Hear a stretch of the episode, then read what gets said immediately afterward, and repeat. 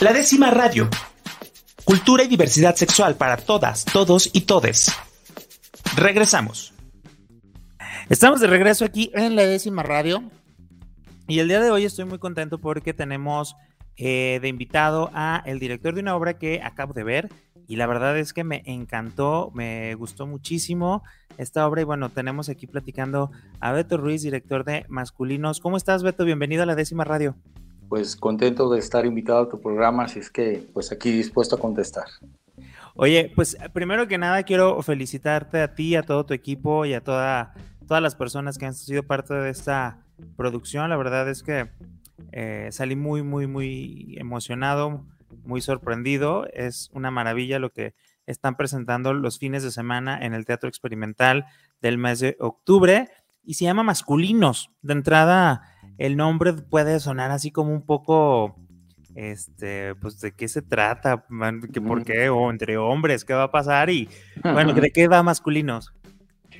Bueno, masculinos es el encuentro de dos hombres eh, que compiten por lograr un lugar en una sociedad natural, una sociedad, digamos, que se caracteriza por querer reorganizar nuevamente la vida de ciertos preceptos. Pero estos dos personajes eh, en realidad tienen una historia, son dos personajes de la mitología griega, pero de esos que podríamos llamar como muy secundarios, antihéroes, que no son los clásicos que vemos en todos lados, que es eh, Aquiles, eh, Adonis, etcétera, no son Ulises, no son esos grandes figurones, sino son más bien estos personajes que por cuestiones de su propia trayectoria han sido relegados, porque además los dos fueron desobedientes por causas particulares. Uno de ellos es Butes, que era un navegante que desobedeció la orden de no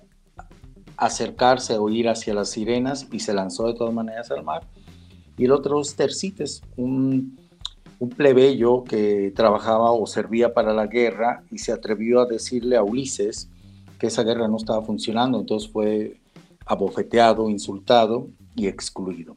Entonces estos dos personajes outsiders se encuentran ahora en el futuro, en pleno siglo XXI, queriendo ser parte de esta sociedad, eh, los dos con características bien contradictorias o bien contrastantes, uno es bello, el otro es guapo, y pues de eso va, ¿no? que sorprendentemente ganará aquel que no esperábamos que ganara.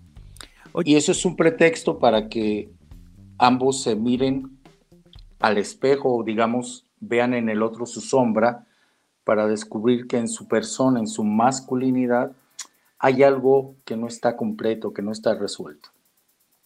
Pero yo creo que digo, la verdad es que toca muchísimos temas que son muy actuales y que de repente al momento de estar platicando que son temas de la mitología, este, pues te podemos decir, oye, pues vamos a hablar de cuestiones clásicas, de ya sabes, los textos como muy con lenguaje muy este, rebuscado y todo. Y la verdad es que te encuentras este, una resignificación de la masculinidad a partir como de estos arquetipos, estas situaciones de, que vivimos hoy en día de la revictimización, de enfrentarnos a una cuestión social, por, las cuestiones de, los físicos socialmente aceptados. Eh, no sé, la verdad, eh, ¿cómo fue el proceso para que pues pudieran, este, entre tú y los, y los dos actores que participan, digo, ya en el, proceso de montaje, pues poder mostrar cada tema este, de manera como en el punto correcto, en el momento en el que lo tocan en la obra, porque no sé, siento como que hay como momentos a lo largo de la obra que te van hablando de estos temas, que te van diciendo, que te van hasta aleccionando en ciertas cosas. Este, ¿Cómo fue este proceso? Digo, el, texto es maravilloso. Bueno, eh, justamente el punto de partida es el texto. La dramaturga es Jiménez Escalante, que en particular eh, se caracteriza por esta pasión, atracción que tiene hacia los mitos. Y yo creo que está lo primero. la manera en que Jimena aborda los mitos es una manera donde los renueva, los resignifica. No se trata de recurrir a lo viejo con un lenguaje difícil de entender solo por un exceso de respeto a lo clásico. Se trata de ver en el mito eh, una mirada que nos permita otra vez como buscar el significado, ¿sabes? En tiempos de crisis, en tiempos pandémicos, en tiempos donde la masculinidad y las cuestiones de género se están fracturando, eh, los griegos son una mirada hacia atrás que nos permiten como dimensionar hacia dónde estamos yendo como humanidad, es un recordatorio. Entonces, el primer acierto está en que la dramaturga ya nos pone en un contexto que es fácil identificarse a los que vivimos hoy en día. La segunda es lo que ya resuena a cada uno de los creadores y sobre todo en mí como director que entró en contacto con el texto. Yo paso varios meses leyendo la obra donde me vienen imágenes, eh, algunas de manera directa, otras de manera paralela, que a veces creo que no tienen que ver con el texto y lo que va es que hay una lealtad a esas imágenes, ¿no? Es un texto que además nos confronta a los propios participantes a cuestionarnos qué tan clara tenemos la masculinidad o cómo la tenemos definida y cómo estamos eh, respondiendo todavía cierto arquetipo de masculinidad y que en ese sentido no nada más las mujeres son víctimas de una mala entendida masculinidad, sino los hombres mismos al interior de nuestras propias relaciones entre hombres, eh, nos damos cuenta que no fluimos propiamente, ¿no? que somos víctimas de nuestro propio arquetipo. Pero lo que fuimos encontrando en el texto junto con los actores es que los personajes tienen grietas en ese, arquetipo y que esa grieta es por donde entra la posibilidad de dialogar con el otro. El proceso de ensayos fue eh, no nada más saber qué quería de ser la dramaturga, sino cómo estábamos nosotros resonando ante ello, desde la individualidad de cada uno de nosotros ¿Qué, nos pasaba? ¿Qué contestábamos? ¿Qué imágenes paralelas nos venían? Eh, no tanto en el sentido biográfico de me pasó esto, sino eh, en términos de imágenes. Y segundo, para mí que es muy importante, aunque es una reflexión sobre la masculinidad, no quisimos perder de vista que las mujeres son parte de esta visión en la que nos hemos construido. Así es que todo el equipo alrededor de esto, aparte de la dramaturga, es un equipo de creativas y de productoras. Es decir, fuera de los dos actores y yo y el coreógrafo del tango, todas las demás son mujeres. Vestuarista, diseñadora de audio, asistente de producción, productora, iluminadora, etc. para qué te cuento esto? Pues era bien fácil enfrascarse tres hombres discutiendo sobre masculinidad. Necesitamos también el feedback de las mujeres, ¿no? Tienen que ser una lectura permeada por muchos ángulos. Entonces yo creo que ahí es donde masculino se completa, ¿no? En el yin yang, en lo femenino masculino, y ahí está la masculinidad cuestionada. ¿En qué momento vamos a recuperar esos elementos femeninos que nos hacen falta porque si no estamos incompletos, Rob? Fíjate que a mí eh, me cuestionó muchísimo porque luego eh, de repente uno, bueno, al menos este, yo con, este espacio que puedo platicar mucho sobre deconstrucción, machismo, eh, temas LGBT, etcétera, dices, no, claro, ya hemos trabajado mucho, estamos avanzando, pero me encontré en la obra y me confrontó mucho de que de repente yo veía a los dos actores acercándose o tener este, como ciertas eh, como caricias, como emociones dulces, y entonces se, se despertaba el miel de, entonces son gays, o se van a besar, ¿sabes? O sea, e-, era como de que yo decía, o sea, no, o sea, ¿por qué siempre cuando hay como una parte de afecto entre dos hombres, este, de cariño, de emoción, siempre luego, luego nos va, bueno, al menos yo pues este, me iba a, eso. Para mí esa fue mi gran reflexión, ¿sabes? Como, como, como me, me confrontó en esa parte que yo dije, wow, o sea, eh, estamos tan metidos en un mundo tan machista donde nos enseñaron a que la masculinidad era, sí, compa, bro, va, duro. Y, al momento que ves algo dulce, algo así, te remonta a otro momento que dices, no, también lo es. Y no tiene que ver con orientaciones sexuales, ¿no? Es como, te ayuda como a, confrontar todas esas ideas. Algo que, digo, nos podríamos quedar platicando aquí un ratote porque también la parte visual de la obra de teatro eh, o sea, como toda la parte visual, la escenografía, la puesta en escena, la iluminación, es muy importante porque en, cuanto vas entrando al, auditorio, bueno, al, teatro, es muy fuerte la imagen que ves al entrar. Entonces, ¿cómo trabajaste este proceso de crear a través de imágenes? ya nos comentaste un poquito con el texto, pero porque es muy fuerte a lo largo también, te, te emociona, te... Como público, también tengo que confesarlo, este, te, te, sorprende mucho, no solo por lo que ves, o sea, en serio, te sorprende de cosas que ni te imaginas que van a suceder en el escenario. Sí. Y eso es muy es valiosísimo. Hacía años que no lo sentía en una obra. Así. Bueno, mira, aparte de los elementos visuales, antes me gustaría regresarme a la reflexión sobre esto de que dos hombres de repente se acercan y se tocan. Eh, te hablaba de una fractura y, nos dimos cuenta en el proceso que en esa fractura había un espacio que los hombres no llenábamos, que es la ternura. Entre nosotros difícilmente expresamos lo sutil, lo delicado, eh, a menos que sea pues el abuelo, el papá, el sobrino, ¿no? Ahí está como socialmente permisible. Pero entre los cuates no, entre los cuates nos damos un tocho, un codazo, y sabemos que eso es un signo de, de afecto, pero le sacamos mucho a la vuelta a la ternura.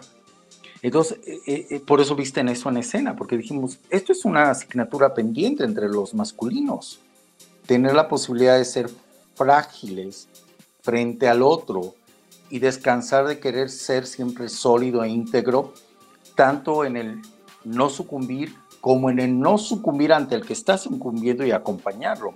Y ahí es donde quisimos entrarle. Y entonces ahora sí me brinco a los elementos visuales.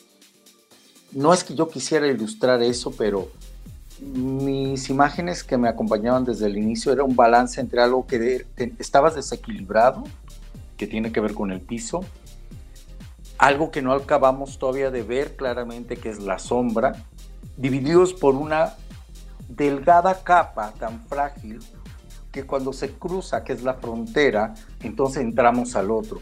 Entonces, en realidad, los elementos visuales que tú ves son de alguna manera un vocabulario, un lenguaje que intenta convertirse en metáfora de esto que estás hablando tú, ¿no? Un lugar que es sólido, pero que es frágil a la vez un lugar que se puede romper, que se puede tumbar, que se puede derribar, para entonces que ya no haya una división, una división de nuestra, de nuestra propia masculinidad. Lo claro oscuro, el desequilibrio, eh, son términos que guiaron un poco el diseño tanto de audio, de vestuario, como de espacio y de iluminación y desde luego de actuación. Entonces son una serie de premisas que si tú la pones en, en un esquema suenan abstractas, pero que gracias a este gran equipo de creativas supieron traducir en forma concreta y tangible para el espectador la experiencia. Entonces no es gratuito, lo que ves es de alguna manera la materialización de los primeros impulsos que te genera, que nos generó el texto. Fíjate que no lo había pensado de esa manera, pero ahorita que lo mencionas y que hago y que rememoro toda la, la puesta en escena, es clarísimo. O sea, es como, claro, la, parte de cómo se maneja este juego de que parece que está platicando con su sombra es, maravilloso. O sea, era como, no sé qué va a pasar aquí, pero y no veo nada, pero digo, la, gente tiene que ir a verla para que entienda de qué estamos hablando. claro, claro. pero e, esa parte es muy bella. O sea, es que en serio tiene elementos que son estéticamente bellísimos, bellísimos, este acompañado. Y ese vestuario que también es otra cosa Diseñado por Alondra García, por cierto, de aquí de Guadalajara, muy talentosísima. Mira, yo ya quiero esa chamarra, ya quiero esa chamarra. sí, sí, sí, todos la queremos. Está hermosa, en serio, este, si tienen oportunidad, este, vayan a ver masculinos, es, no tiene desperdicio, eh, créanme, créanme, vayan y no les voy a decir más porque en serio es muy sorprendente. En muchos aspectos sorprende mucho al público y eso es, como público se agradece muchísimo, en serio, porque es esta manera en la que vas al teatro y de repente como que dices, eh". pero al momento en el que algo llegas y te sorprende, en serio, y no estoy hablando de, de, de, Es que estoy hablando de muchas cosas. Es que la verdad es que mejor vayan. Vayan y ya mejor que nos platiquen a ver qué tal. Este, Beto, para cerrar, este, invítanos a la gente, cuándo van a estar, cómo lo siguen este, en, en, redes sociales, cómo se pueden enterar. Eh, bueno, nos quedan dos fines de semana, o sea, seis funciones, viernes, sábado y domingo, viernes y sábado a las 8 de la noche y los domingos a las 6 de la tarde. Es un cupo muy limitado porque la obra ocurre arriba del escenario, es decir, la butaquería estándar no la usamos, se sientan en sillas muy cerca de los actores. Entonces, por cuestiones COVID, eh, solo caben 24 personas. Así es que si se decide, decidanse ya y compren boletos porque no es como en otras funciones que te la puedes comprar el mismo día porque todavía hay lugares. Aquí este, eh, la gente el mismo día no está encontrando boletos. Entonces, anímense. Eh, nos van a encontrar en Facebook como La, Ladrona, Emulsionante Creativa, y en Instagram como laladrona.mx. Eh, la Ladrona tiene que ver porque así nos nombramos un colectivo de cuatro personas que arranca con este proyecto, que es la productora Cintia Bordes, el actor que lo viste en escena, eh, que también es el director artístico, digamos, de la agrupación, César Tena, Rocío Márquez en la eh, administración de toda la compañía, eh, la dirección administrativa y yo como director de escena residente. Entonces somos la, la ladrona emocionante creativa, así nos encuentra. Perfecto, pues muchísimas gracias César por acompañar, César, este Beto, ah, ya, ya cambiaste el nombre, este, muchísimas gracias Beto por acompañarnos esta noche aquí en la décima radio. Y pues bueno, ya estamos ahorita en miércoles, vayan el siguiente viernes a verlo, ya son pocos viernes. Y bueno, también que tengan este cuidado porque digo, que estén checando las redes sociales porque probablemente las personas que nos están viendo en Ciudad de México próximamente la puedan ver allá, ¿no? Esperemos. Esperemos, deseamos, así es que quien guste invitarnos, nosotros puestos como un calcetín. Muy bien, pues muchísimas gracias a todos los que nos están sintonizando aquí en la décima radio. Yo soy su amigo Rob Hernández y pues vamos a un corte y aquí regresamos al 96.3 de FM a través de Jalisco Radio, la radio cultural del estado de Jalisco. Vamos, regresamos y de mientras, aquí joteamos. La décima radio. Cultura y diversidad sexual para todas, todos y todes. Continuamos.